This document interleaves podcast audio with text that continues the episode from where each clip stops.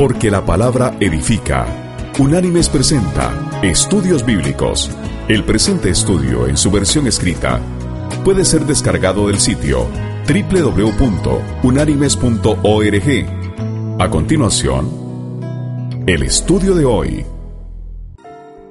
Estudio Bíblico número 14. La resurrección de Jesús. Antes de iniciar el estudio, deberíamos preguntarnos, ¿es importante la resurrección de Jesús?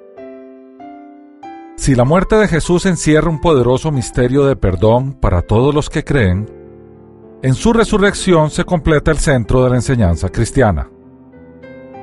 Si Jesús verdaderamente resucitó de entre los muertos, entonces no queda más opción para todo hombre que decir que toda religión que no cree en ella está equivocada y que solo la fe en el Hijo da esperanza verdadera.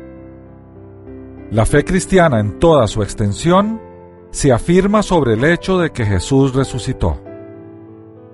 En la resurrección de Jesús, contamos con la más bella y segura esperanza de que un día las palabras de Jesús se harán realidad en sus seguidores. Y leemos de esas palabras en el Evangelio de Juan, capítulo 11, versículo 25, que dice, Y le dijo Jesús, Yo soy la resurrección y la vida. El que cree en mí, aunque esté muerto, vivirá. Y el apóstol Pedro agregó a esta idea, en su primera carta capítulo 1 versículo 3 lo siguiente.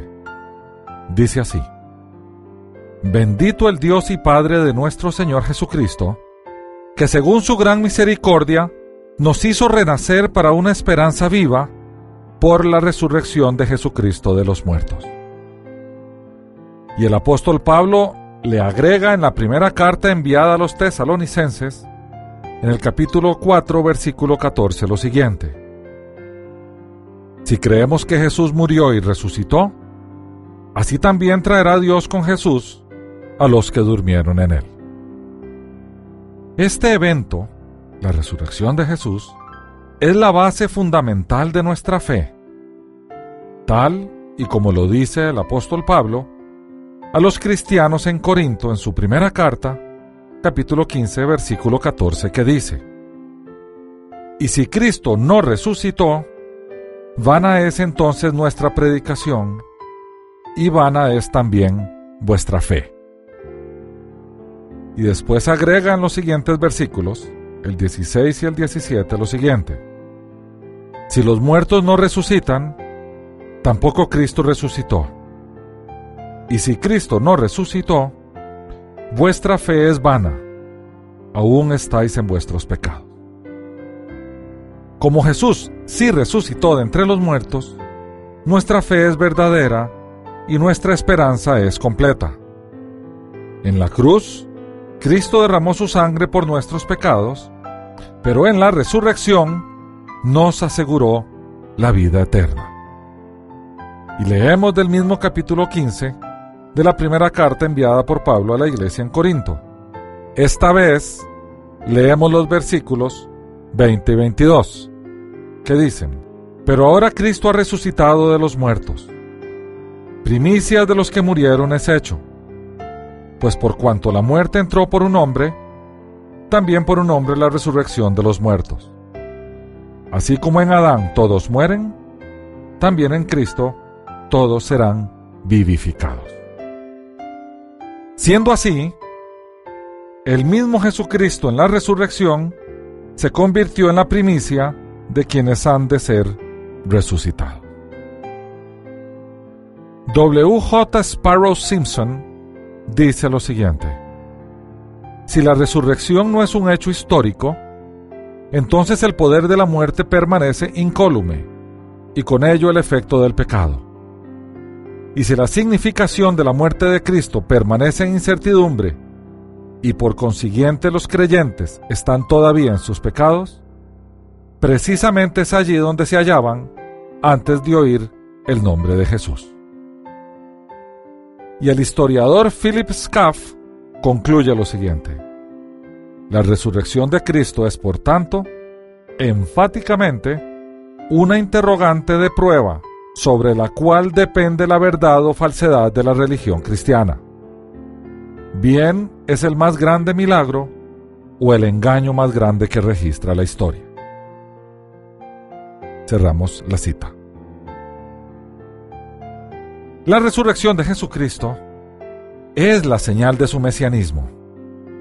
Es el hecho, más que ningún otro, que nos apunta a Jesús como el Mesías.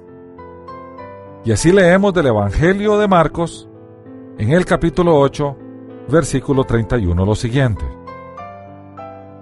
Comenzó a enseñarles que le era necesario al Hijo del Hombre padecer mucho, ser desechado por los ancianos, por los principales sacerdotes y por los escribas, ser muerto y resucitar después de tres días. Wilbur Smith declara lo siguiente. Fue este mismo Jesús, el Cristo, quien entre muchas otras cosas notables, dijo y repitió algo que, al haber procedido de cualquier otra persona, le habría condenado de una vez como un egoísta engreído o como una persona peligrosamente desequilibrada. El que Jesús dijera que subiría a Jerusalén para morir no es tan notable, aun cuando todos los detalles que dio respecto de esa muerte, semanas y meses antes de que muriera, forman en conjunto un fenómeno profético. Pero cuando él dijo que se levantaría otra vez de entre los muertos, al tercer día de haber sido crucificado, dijo algo que solamente un necio se atrevería a decir si es que esperaba que la devoción de sus discípulos persistiera, a menos que estuviera seguro de que resucitaría. Ningún fundador de alguna religión a nivel mundial conocida a los hombres se atrevió jamás a decir una cosa semejante. Cristo predijo su resurrección de manera inequívoca y directa. Smith dice más adelante, solamente un necio iría por allí hablando de levantarse de entre los muertos al tercer día, a menos que supiera que esto iba a efectuarse. Y nadie en el mundo ha sabido esto respecto de sí mismo, sino solamente el Cristo, el Hijo de Dios. Josefo, un historiador judío contratado por los romanos, que vivió en la misma época que Jesús, escribió lo siguiente. Existió por aquel tiempo un hombre sabio, Jesús, si es que es lícito llamarlo un hombre, pues fue un hacedor de maravillas, un maestro de la clase de la que los hombres reciben la verdad con placer. Él conquistó para su bando a muchos judíos y también a muchos de los griegos. Este hombre era el Cristo. Y cuando Pilato le hubo condenado a la cruz, a causa de la acusación pública de los hombres principales de entre nosotros, los que le habían amado desde el principio no le olvidaron, pues se apareció vivo a ellos al tercer día. Los profetas divinos habían dicho estas y millares de otras cosas maravillosas acerca de él. Y aún ahora, la casta de los cristianos, llamada así por causa de él, no ha desaparecido. Fin de la cita del historiador Joseph. Es pertinente entonces analizar la evidencia que está detrás de la resurrección de Jesús. Lord Darling, ex juez supremo de Inglaterra, dijo lo siguiente. La evidencia señala inequívocamente el hecho de que al tercer día Jesús resucitó. Y sigue. Nosotros como cristianos somos llamados a admitir una gran cantidad de cosas en base a la fe. Las enseñanzas y los milagros de Jesús, por ejemplo. Si todo tuviésemos que aceptarlo en base a la fe, yo por mi parte sería escéptico. El punto crítico del problema de si Jesús fue o no fue lo que proclamaba ser, debe seguramente depender sobre la verdad de la resurrección. Sobre aquel punto no se nos pide meramente que tengamos fe. A favor suyo, como verdad viviente, existe una evidencia tan aplastante, positiva y negativa, factible y circunstancial, que ningún jurado inteligente en el mundo dejaría de expresar el veredicto de que la historia de la resurrección es cierta. Empecemos a analizar entonces las evidencias de la resurrección. Veamos primero las vestiduras fúnebres. Detalles de las vestiduras fúnebres los encontramos en el Evangelio de Juan, capítulo 19, versículos del 38 al 40, que dice, Después de todo esto, José de Arimatea, que era discípulo de Jesús, pero secretamente por miedo a los judíos, rogó a Pilato que le permitiera llevarse el cuerpo de Jesús, y Pilato se lo concedió. Entonces fue y se llevó el cuerpo de Jesús. Vino también Nicodemo, el que antes había visitado a Jesús de noche, trayendo un compuesto de mirra y de aloes, como cien libras. Tomaron pues el cuerpo de Jesús y lo envolvieron en lienzos con especias aromáticas, según la costumbre judía de sepultar.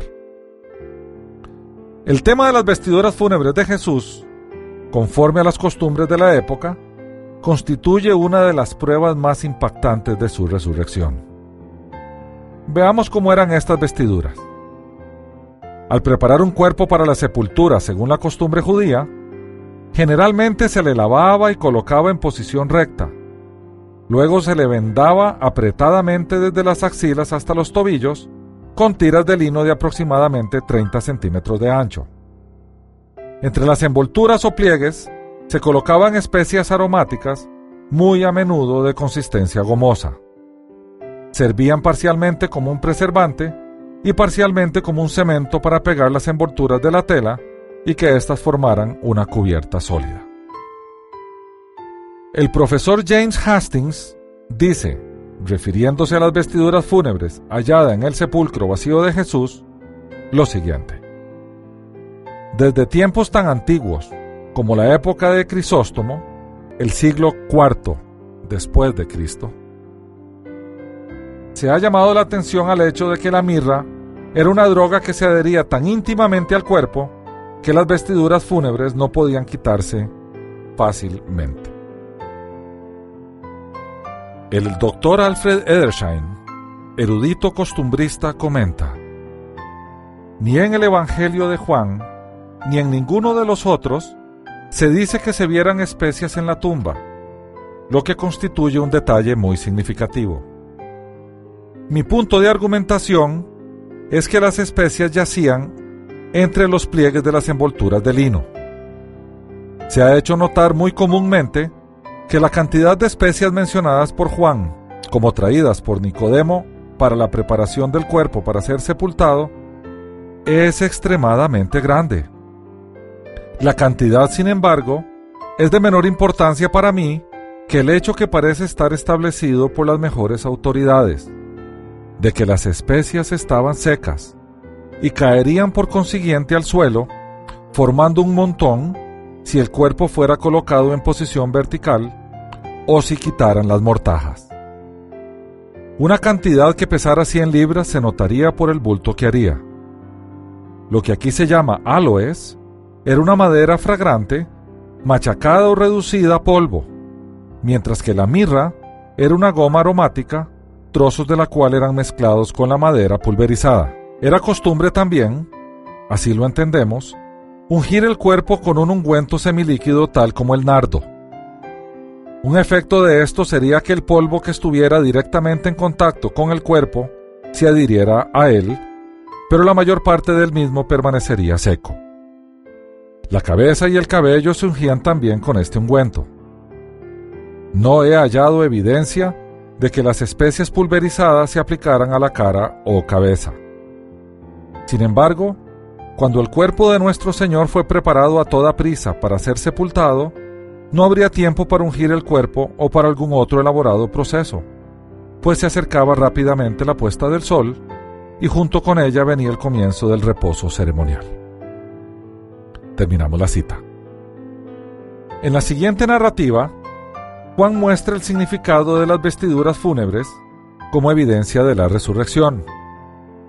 Lo consigna así en su Evangelio, en el capítulo 20, versículos del 1 al 10, que dice, En el primer día de la semana, María Magdalena fue de mañana, siendo aún oscuro, al sepulcro, y vio quitada la piedra del sepulcro. Entonces corrió y fue a Simón Pedro y al otro discípulo, aquel a quien Jesús amaba, y les dijo, Se han llevado del sepulcro al Señor, y no sabemos dónde lo han puesto. Salieron Pedro y el otro discípulo y fueron al sepulcro. Corrían los dos juntos, pero el otro discípulo corrió más a prisa que Pedro y llegó primero al sepulcro. Y asomándose, vio los lienzos puestos allí, pero no entró. Luego llegó Simón Pedro tras él, entró en el sepulcro y vio los lienzos puestos allí, y el sudario que había estado sobre la cabeza de Jesús, no puesto con los lienzos, sino enrollado en un lugar aparte.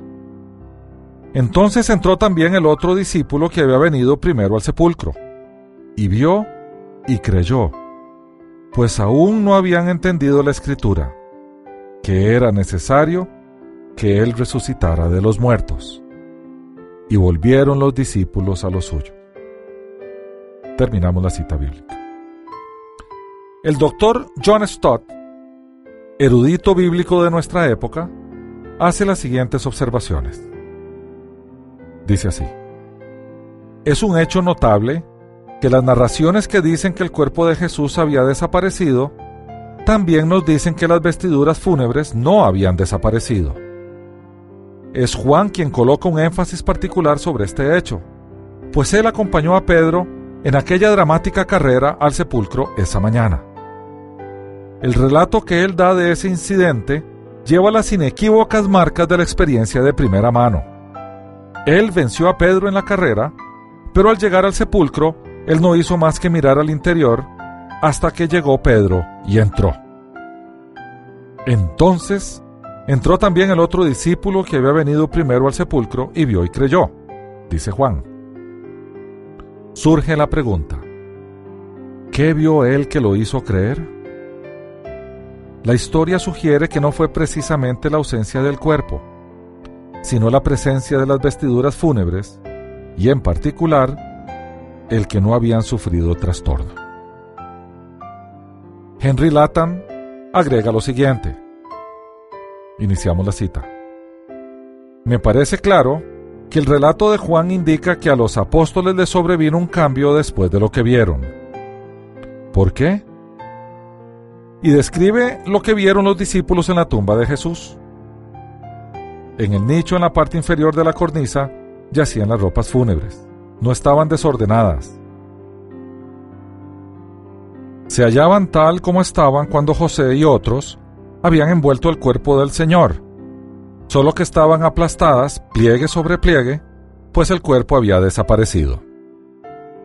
En la parte levantada de la cornisa en el extremo más alejado, solo, se hallaba el sudario que había rodeado la cabeza. Este no estaba aplastado, sino que se levantaba un poco, reteniendo la forma que se le había dado cuando se enrolló alrededor de la cabeza del Señor. Nada en el lugar presentaba señales de haber sido tocado por manos humanas. El cuerpo había sido acostado en un lecho de aloes y mirra pulverizados pero de estos no había trazas.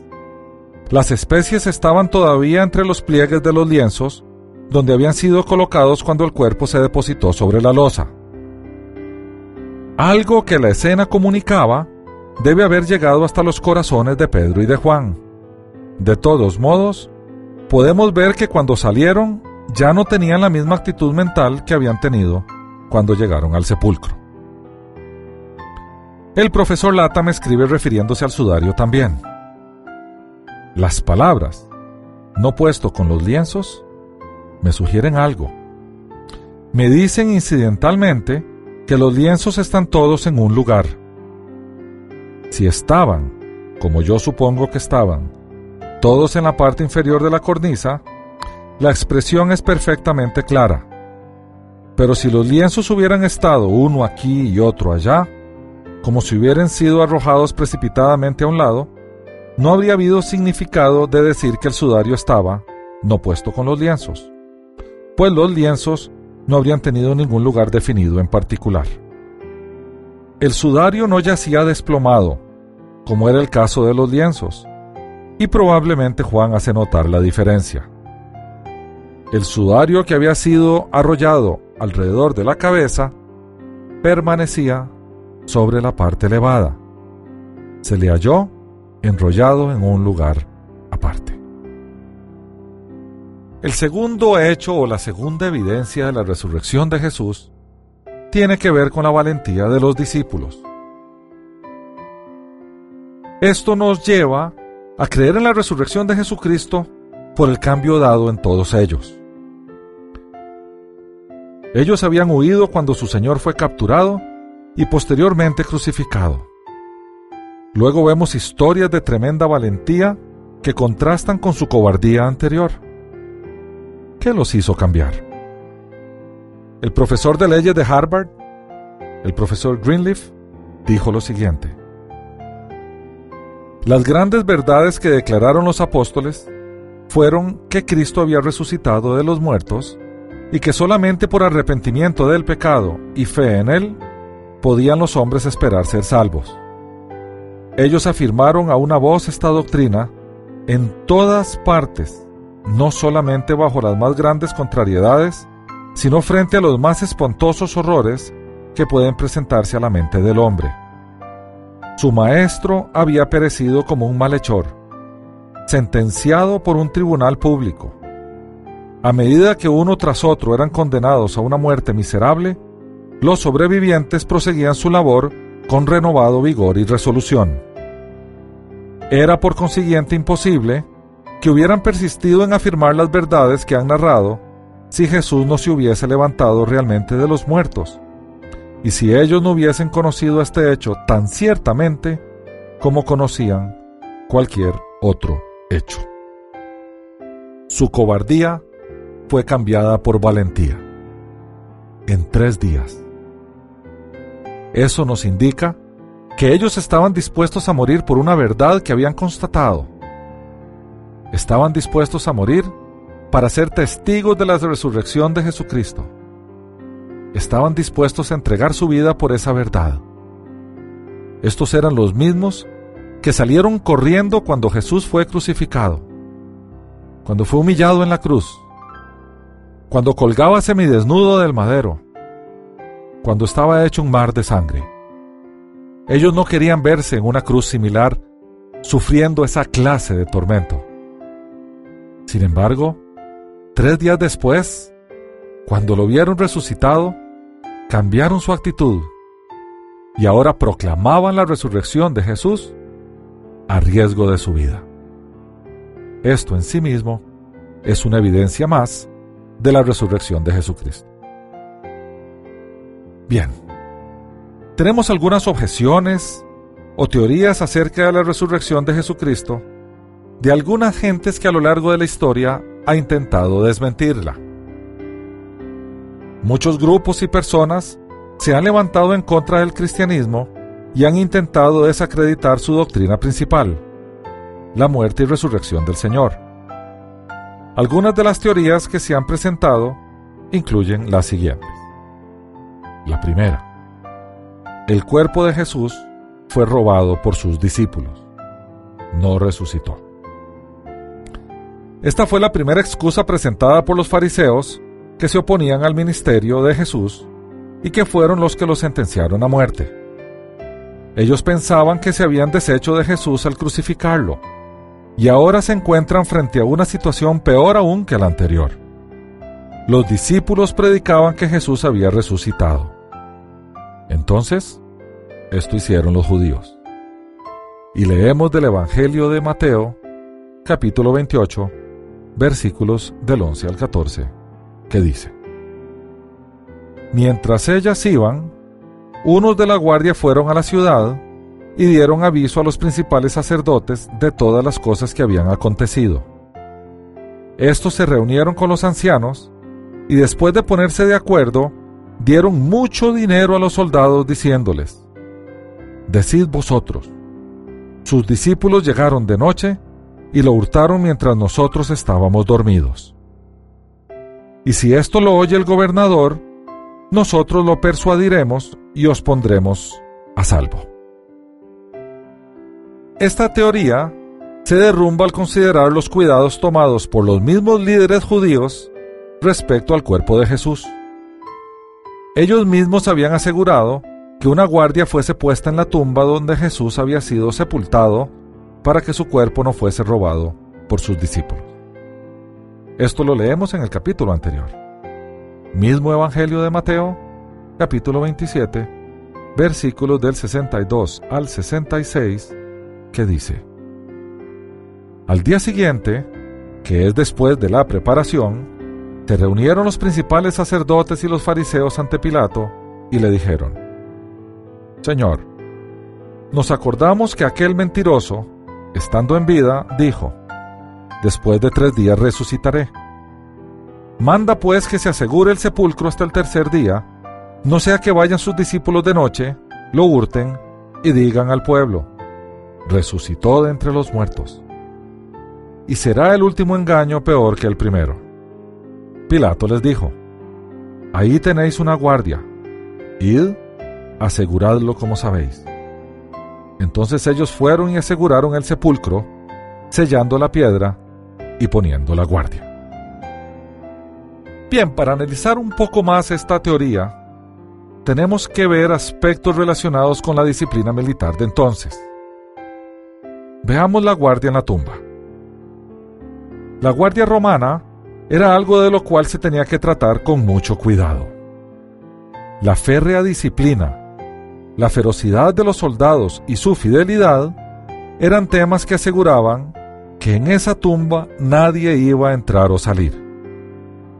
Veamos aspectos de la Guardia Romana. ¿Qué es una Guardia Romana? El profesor Harold Smith relata lo siguiente. Una Guardia Romana, por lo general, consistía de cuatro hombres, cada uno de los cuales hacía su turno de vigilancia, mientras los otros reposaban a su lado, de modo de poder ser despertados a la menor alarma pero en este caso, los guardias pueden haber sido numerosos. Podríamos afirmar que uno de los guardias estaba bien despierto y los otros tres con un ojo abierto y otro cerrado. Ellos eran soldados avesados en la batalla, soldados entrenados y altamente disciplinados. Eran soldados con los cuales no se podía jugar. Veamos la disciplina de la guardia. El profesor George Curry señala lo siguiente. En los varios escritores de recopilaciones se mencionan 18 ofensas de soldados castigadas con la muerte. Son como sigue. Un explorador que se queda con el enemigo. Deserción. El perder o deshacerse de las armas de uno. Desobediencia en tiempo de guerra. Asesinato colocar las manos sobre un superior o insulto a un general. Abandono de la guardia nocturna. El profesor Curie documenta los siguientes ejemplos en los anales de la historia militar romana. En 390, dormido en el deber, arrojado desde el risco del Capitolio. Cuando un soldado romano se dormía en su guardia, era sentenciado a la muerte. Ninguno de ellos osaba hacerlo. Morían sin siquiera ser sometidos a juicio. Sencillamente los mataban. Veamos ahora la guardia del templo. El doctor Alfred Edersheim nos da la siguiente descripción de la estrecha disciplina bajo la cual trabajaba la policía del templo. Y dice así. Durante la noche, el capitán del templo efectuaba sus rondas. Cuando él se aproximaba, los guardias tenían que levantarse y saludarle de manera especial. Cualquier guardia que se encontrara dormido mientras estaba en servicio era apaleado o se encendía fuego a sus vestiduras. Cerramos la cita. Monseñor Lecamus dice lo siguiente, refiriéndose a las estrictas medidas de seguridad en el sepulcro de Jesús. Y dice así, nunca un criminal había causado tanta preocupación después de su ejecución. Por sobre todo, nunca un hombre tuvo el honor de ser custodiado por un piquete de soldados romanos después de haber muerto. Bien, creemos que la sola, el solo análisis de la disciplina de los soldados romanos, el solo hecho de que la tumba del Señor fuera sellada por ellos y que la guardia fuera puesta allí, descalifica completamente el hecho de que vinieron los discípulos. Pobres pescadores desarmados, vencieron la guardia romana y se robaron el cuerpo de Jesús. Esa teoría no tiene pies ni cabeza. Veamos la segunda teoría, la tumba equivocada. Esta teoría propuesta por un tal Kirsop Lake asume que las mujeres quienes reportaron que el cuerpo de Jesús no estaba en la tumba, erróneamente fueron a la tumba equivocada. De ser así, los discípulos que fueron a verificar lo dicho por las mujeres también fueron a la tumba equivocada. Además, las mujeres estuvieron allí cuando Jesús fue puesto en la tumba y las autoridades judías que pidieron la guardia para prevenir que el cuerpo fuera robado no estarían errados acerca de la tumba. De haber sido cierto que las mujeres y los discípulos se equivocaron de tumba, las autoridades podrían haber expuesto el cuerpo de Jesús y mostrar que estaban en la tumba equivocada. Con eso, hubieran desacreditado el cristianismo desde su propio fundamento. Hay otra teoría adicional, la teoría de las alucinaciones. Otro intento para explicar las apariciones de Jesús después de su resurrección es que esto no eran más que ilusiones o alucinaciones. Esta teoría no es respaldada por los principios psicológicos que gobiernan las apariencias de las alucinaciones. Aunque es cierto que las alucinaciones de algún modo suceden como producto de la mente humana, es imposible o improbable que más de 500 personas tengan alucinación y vean todas la misma cosa en momentos diferentes, en lugares diferentes. De todas formas, al igual que en el punto anterior, la exhibición del cuerpo en la tumba hubiese bastado para comprobar su muerte y la supuesta mentira de las apariciones como resucitado. Hay una cuarta teoría, que Jesús no murió, que solamente quedó inconsciente. Otra teoría popularizada por Venturini unos cuantos siglos atrás, es a menudo repetida hoy. Esta teoría dice que Jesús no murió, sino que sufrió un desmayo o quedó inconsciente por causa de la fatiga y la pérdida de sangre. Todos pensaron que él había muerto y que cuando volvió en sí, los discípulos pensaron que él había resucitado. De acuerdo a cómo se describe la muerte de Jesús, si éste se hubiera simplemente recuperado de un desmayo, necesitaría cuidados médicos, vendajes, medicinas y hasta una transfusión de sangre, pues abundante sangre había sido derramada y una lanza le había atravesado su costado.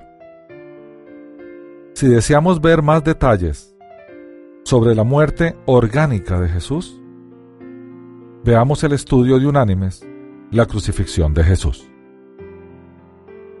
Adicionalmente, ¿cómo hubiera salido de la tumba un hombre tan débil? Cuando la piedra fue removida, allí estaban los guardias romanos presentes. Jesús, en el estado de salud que se hubiera encontrado, no hubiera podido remover la piedra, y si lo hubiese hecho, no habría podido pasar por la guardia romana. Y leemos los primeros cuatro versículos del capítulo 28 del Evangelio de Mateo, que dicen, Pasado el sábado, al amanecer del primer día de la semana, fueron María Magdalena y la otra María a ver el sepulcro.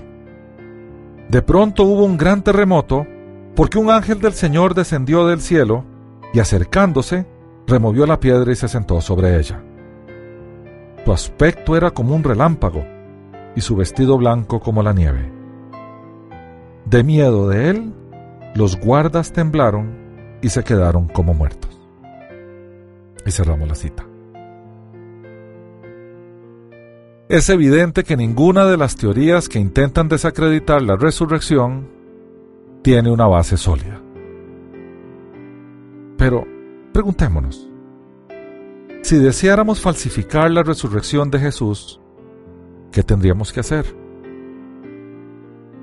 Muchas personas piensan que todo sobre la resurrección de Cristo fue una farsa, que todo fue creado por los discípulos de Jesús, pero que en realidad Jesús nunca resucitó de entre los muertos. El escritor y famoso orador de la organización Campus Crusade for Christ, Josh McDowell, en sus años de juventud en la universidad, no creía que Jesús hubiera resucitado entre los muertos. Se dispuso a probar a sus compañeros de estudios cristianos que todo esto era una mentira y una fábula mitológica de los cristianos. En su búsqueda, Josh McDowell no solo descubrió la verdad, sino que también encontró la salvación. Descubrió que era imposible no creer que Cristo verdaderamente había resucitado. Como resultado de su investigación, escribió un libro titulado Evidencia que exige un veredicto, éxito mundial de apologética y material básico para la elaboración del presente estudio. Recientemente Josh McDowell publicó un artículo titulado Si yo hubiese falsificado la resurrección de Jesús. Él comienza diciendo que hubiera hecho un sinnúmero de cosas de manera distinta. Veamos todas ellas. La primera, él hubiera esperado un tiempo prudente antes de publicar su historia. Pocos historiadores disputan el hecho de que los discípulos comenzaron a predicar las noticias de que la resurrección ocurrió poco tiempo después que el evento sucedió. Pedro, a escasos 50 días de la muerte y resurrección del Señor, en su primera predicación el día de Pentecostés, afirmó que Jesús había resucitado. Credos como el de Primera de Corintios, capítulo 15, versículos del 3 al 8, son sorprendentemente de temprano origen, posiblemente dos años después del evento. Es evidente que si esto hubiera sido una farsa, no se habría predicado, pues testigos del hecho o de la mentira estarían todavía con vida y dispuestos a rebatir estas afirmaciones. Y leemos lo que dijo Pedro, que está consignado en el libro de los Hechos de los Apóstoles capítulo 2, versículo 32, que dice, A este Jesús resucitó Dios, de lo cual todos nosotros somos testigos. Y leemos de la primera carta del apóstol Pablo a los cristianos en Corinto, capítulo 15, versículos del 3 al 8, que dice, Primeramente os he enseñado lo que asimismo recibí, que Cristo murió por nuestros pecados, conforme a las Escrituras, que fue sepultado y que resucitó al tercer día, conforme a las Escrituras, y que apareció a Cefas y después a los doce. Después apareció a más de quinientos hermanos a la vez, de los cuales muchos viven aún y otros ya han muerto. Después apareció a Jacobo y después a todos los apóstoles. Por último, como a un abortivo, se me apareció a mí. Bien, lo segundo que hubiera hecho es que habría publicado mi historia lejos del lugar de los hechos.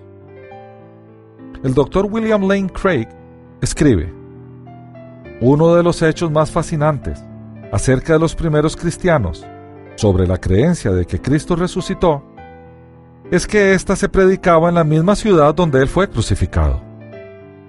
La fe cristiana no comenzó a existir en una ciudad distante, lejos de los testigos quienes conocieron acerca de la muerte y entierro de Jesús. No. Todo sucedió en la misma ciudad donde fue públicamente crucificado bajo los mismos ojos de sus enemigos. Lo tercero que haría es que seleccionaría mis testigos con más cuidado. Evitaría lo más posible usar nombres en mi historia, Especialmente evitaría los nombres de personas prominentes como testigos. Por lo menos 16 individuos fueron mencionados como testigos en cada historia, y la mención de José de Arimatea, como el hombre que enterró a Jesús, sería terriblemente peligrosa si es que las historias en los evangelios eran falsas o inventadas. Como miembro del Sanedrín, la Suprema Corte Judía, él sería muy bien conocido. J.P. Morland escribe, Nadie podía haber inventado tal nombre si éste no había existido, y después de decir que era miembro del Sanedrín, si éste en realidad no fuera el caso. Sobre todo, yo hubiera evitado testigos dudosos, los cuales harían insignificante las historias de las primeras apariciones de Jesús a mujeres, ya que en aquel tiempo y cultura las mujeres eran consideradas testigos inválidos en las cortes de leyes. Si las historias fueran fabricadas, las mujeres nunca serían incluidas en la historia, o por lo menos no como primeros testigos.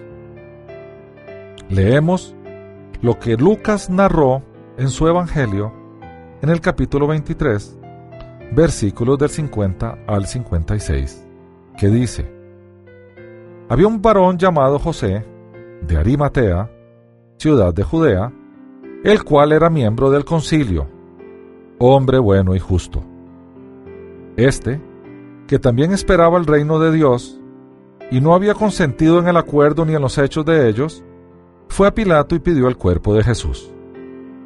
Bajándolo de la cruz, lo envolvió en una sábana y lo puso en un sepulcro abierto en una peña, en el cual aún no se había puesto a nadie. Era el día de la preparación y estaba para comenzar el sábado. Las mujeres que lo habían acompañado desde Galilea lo siguieron y vieron el sepulcro y cómo fue puesto su cuerpo. Al regresar, prepararon especies aromáticas y ungüentos, y descansaron el sábado conforme al mandamiento. Lo cuarto que hubiera hecho es que hubiera rodeado el evento con impresionantes despliegues supernaturales. El experto judío Pinjas Lápide escribe, No leemos en los primeros testimonios de la resurrección de ningún espectáculo apocalíptico, sensaciones exorbitantes o el transformante impacto de un evento cósmico. De acuerdo a los reportes del Nuevo Testamento, ningún ojo humano vio la resurrección. No había ni un ser humano presente. Cuán fácil hubiera sido el haber injertado este vacío con invenciones fantásticas. Pero precisamente porque ninguno de los evangelistas se atrevió a mejorar la historia de la resurrección que no fue vista, la imagen total de los evangelios gana aún más credibilidad. Bien, lo quinto que habría hecho es que cuidadosamente hubiera correlacionado mi historia con otros que yo conocía, inventando la leyenda solo donde yo pudiera estar confiado de no ser contradicho. Muchos críticos han señalado las diferencias y aparentes contradicciones en las historias sobre la resurrección, pero estas son actualmente evidencias de su autenticidad. Estas muestran una ingeniosa falta de colaboración, estando de acuerdo y aparentemente difiriendo en mucho, tal como cualquier evento contado por testigos oculares. Los testigos normalmente ven un evento en particular desde su propia perspectiva. Cada narrativa de los evangelios está detallada de acuerdo a la perspectiva del evangelista. Bien, lo sexto que yo haría es que trataría de sofocar cualquier tipo de investigación. Yo pronunciaría una maldición sobre cualquiera que atentara a cuestionar mis afirmaciones y trataría de infame a cualquiera que se atreviera a requerir evidencia. Sin embargo, hay que notar la forma en que los discípulos de Jesús fácilmente apelan a que se confirme o se desacredite la evidencia como invitando a una investigación. Y vamos a leer dos pasajes del libro de los Hechos de los Apóstoles. El primero del capítulo 3, versículos del 12 al 17, y el segundo del capítulo 13, versículos del 26 al 37. Y leemos del primero. Al ver esto, Pedro habló al pueblo. Israelitas, ¿por qué os admiráis de esto? ¿O por qué ponéis los ojos en nosotros como si por nuestro poder o piedad hubiéramos hecho andar a éste? El Dios de Abraham, de Isaac y de Jacob, el Dios de nuestros padres, ha glorificado a su Hijo Jesús, a quien vosotros entregasteis y negasteis delante de Pilato, cuando éste había resuelto ponerlo en libertad. Pero vosotros negasteis al santo y al justo, y pedisteis que se os diera un homicida y matasteis al autor de la vida, a quien Dios resucitó de los muertos, de lo cual nosotros somos testigos. Por la fe en su nombre, a este, que vosotros veis y conocéis, lo ha confirmado su nombre, y la fe que es por él ha dado a éste esta completa sanidad en presencia de vosotros. Pero ahora, hermanos, sé que por ignorancia lo habéis hecho, como también vuestros gobernantes.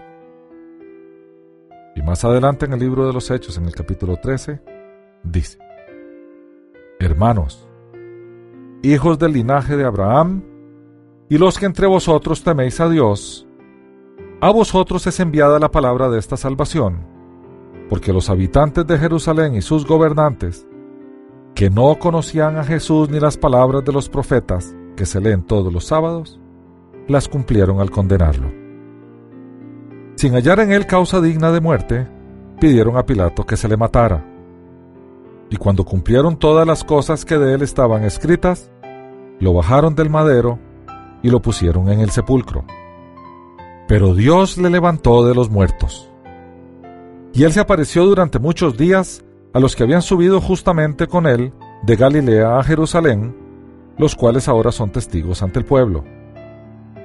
Nosotros también os anunciamos el Evangelio de aquella promesa hecha a nuestros padres, la cual Dios nos ha cumplido a nosotros, sus hijos, resucitando a Jesús. Como está escrito también en el Salmo segundo, Mi hijo eres tú, yo te he engendrado hoy.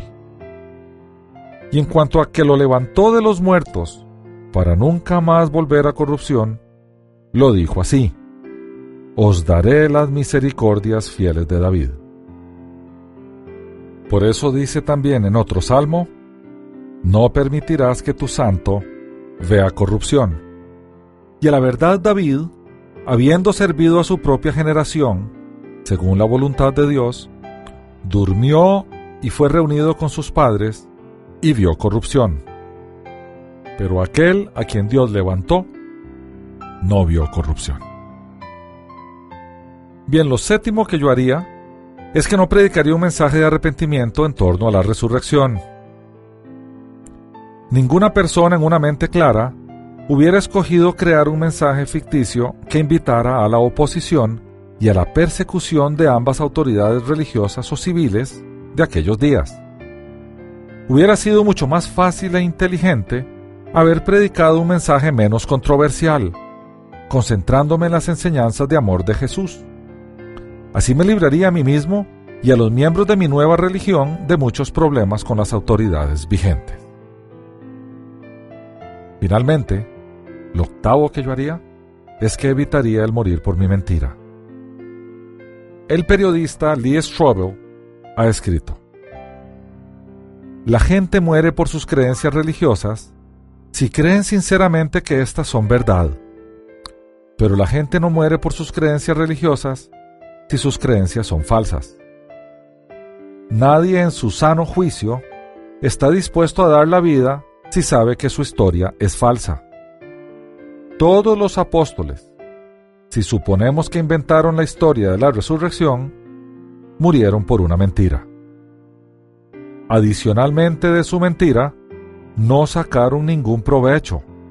Por el contrario, desde la perspectiva humana, lo perdieron todo, se exiliaron y finalmente murieron.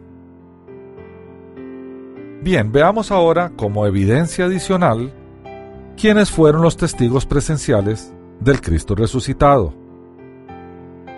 Primero, María Magdalena, y María la madre de Jacobo. Estas mujeres fueron las primeras en llegar.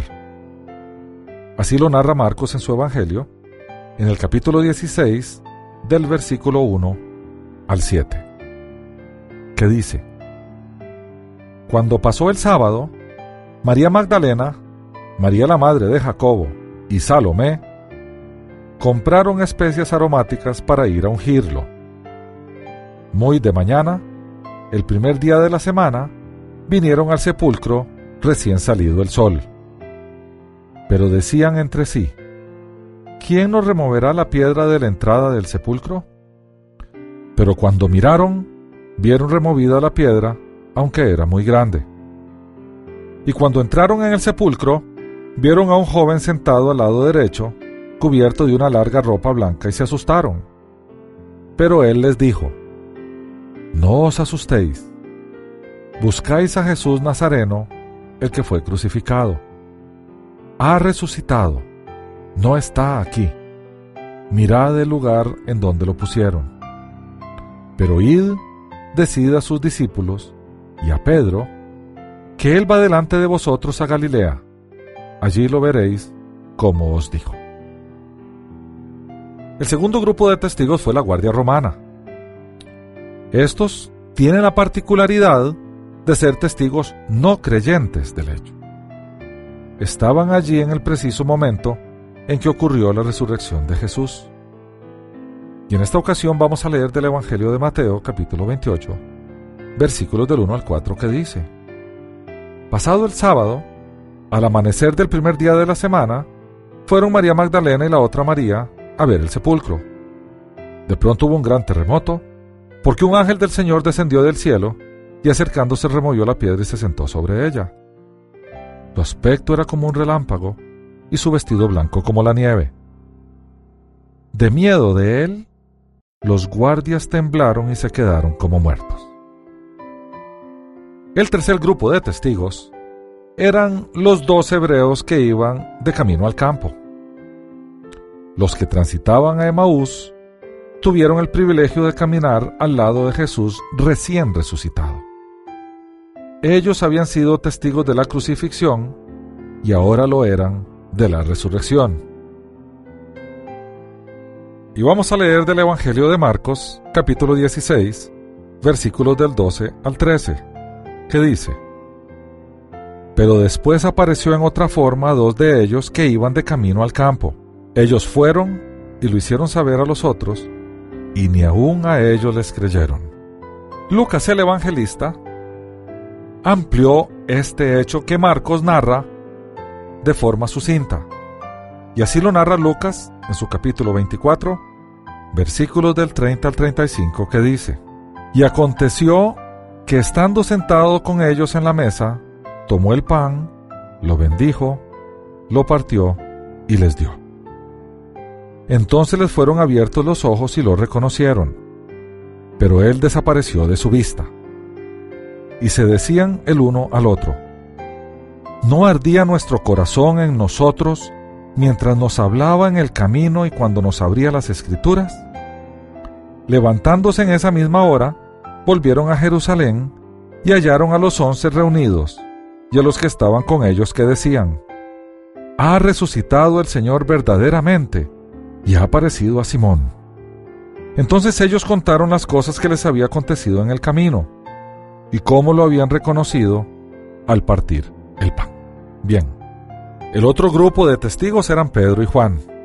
En una de las carreras más famosas de la historia, Juan le gana a Pedro el privilegio de llegar primero a lo que fue el sepulcro de Jesús. Allí ellos dos creyeron porque vieron. Y leemos el capítulo 20 del Evangelio de Juan, versículos del 1 al 10, que dice, el primer día de la semana María Magdalena fue de mañana, siendo aún oscuro, al sepulcro, y vio quitada la piedra del sepulcro. Entonces corrió y fue a Simón Pedro y al otro discípulo, aquel a quien amaba Jesús, y les dijo, Se han llevado del sepulcro al Señor, y no sabemos dónde lo han puesto. Salieron Pedro y el otro discípulo y fueron al sepulcro. Corrían los dos juntos, pero el otro discípulo corrió más a prisa que Pedro y llegó primero al sepulcro. Y asomándose, vio los lienzos puestos allí, pero no entró.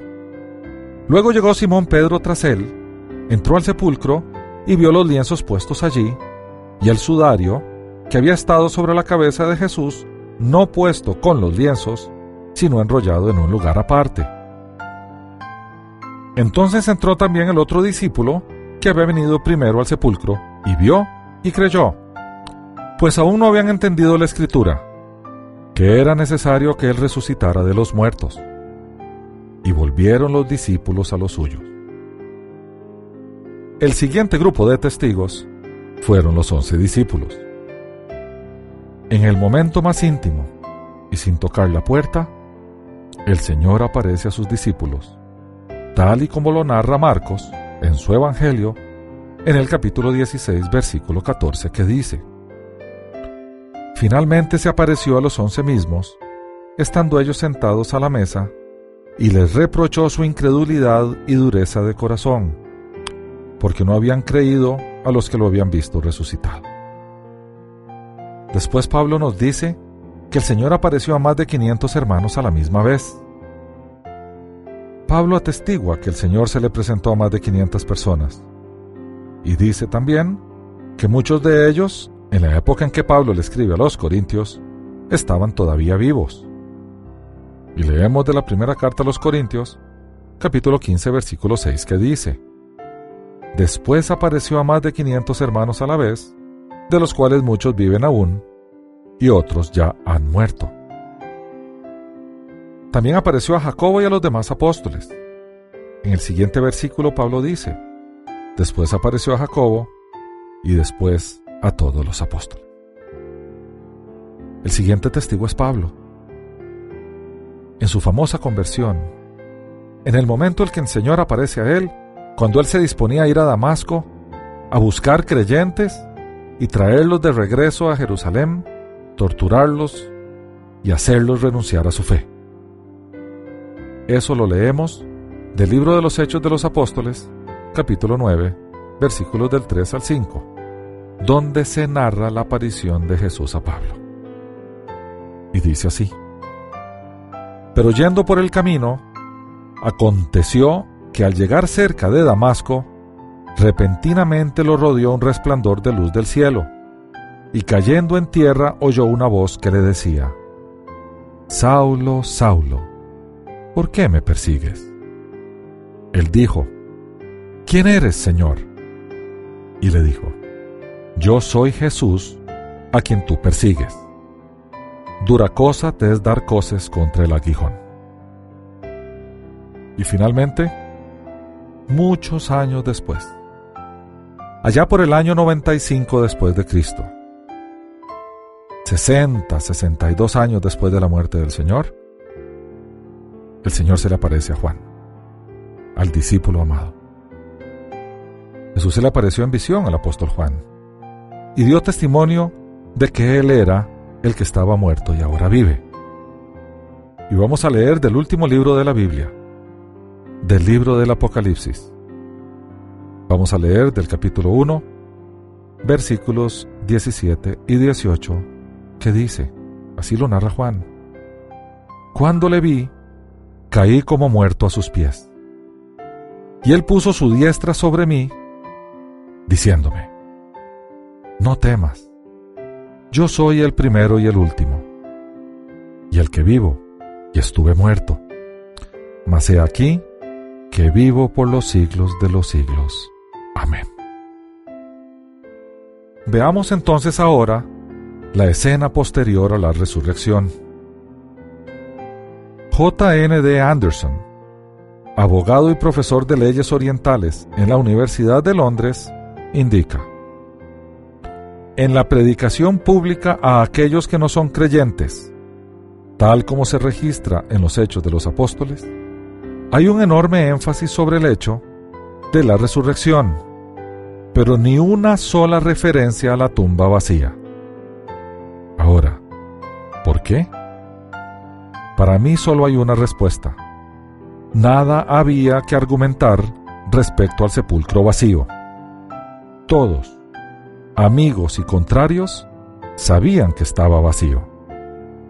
Las únicas preguntas dignas de discutirse respecto de él eran por qué estaba vacío y qué era lo que demostraba dicho vacío. Nadie, de acuerdo a los registros históricos, refutó la resurrección de Jesús mientras los testigos presenciales hablaban de ella. Y analicemos los enemigos primero todos los enemigos de la fe pudieron abrir la tumba y mostrar su cuerpo para desacreditar el milagro de la resurrección, y no lo hicieron. Ellos sabían que Jesús no estaba allí. Ahora veamos de los discípulos. Ellos nunca fueron a la tumba después de ese domingo de resurrección. La tumba de Jesús nunca fue un lugar de adoración. Lo que es más, no se menciona más como lugar de visita, ya sea por curiosidad o como lugar santo donde yacía el Mesías. Ellos también sabían que Jesús no estaba allí. En conclusión, los apóstoles y discípulos dieron su vida por una realidad que habían visto y que atestiguaban, que Jesús murió y que como señal de que Él era el Mesías, resucitó al tercer día. Este testimonio se dio en presencia de testigos de los hechos, en la ciudad donde ocurrió y en la época en que ocurrió. No hay sombra de duda de este hecho. Esta verdad irrefutable es la base de la fe cristiana y nuestra esperanza de una resurrección futura. Porque si Jesús resucitó como lo hizo, nosotros también resucitaremos en el día del Señor. Y así lo afirma Pablo en su carta a los Corintios, en la primera, en el capítulo 15, versículos del 20 al 24, que dice, pero ahora Cristo ha resucitado de los muertos. Primicia de los que murieron es hecho. Pues por cuanto la muerte entró por un hombre, también por un hombre la resurrección de los muertos. Así como en Adán todos mueren, también en Cristo todos serán vivificados. Pero cada uno en su debido orden. Cristo las primicias, luego los que son de Cristo en su venida. Luego el fin, cuando entregue el reino al Dios Padre, cuando haya suprimido todo dominio, toda autoridad y todo poder. Hasta aquí el estudio de hoy. El presente estudio está basado parcialmente en el libro Evidencia que exige un veredicto de Josh McDowell, publicado por Editorial Vida en el año 1982. Las citas de las Escrituras son tomadas de la Biblia Reina Valera, revisión 1995. Unánimes presentó Estudios Bíblicos, porque lámpara a mis pies es tu palabra y lumbrera en mi camino. Que Dios te bendiga.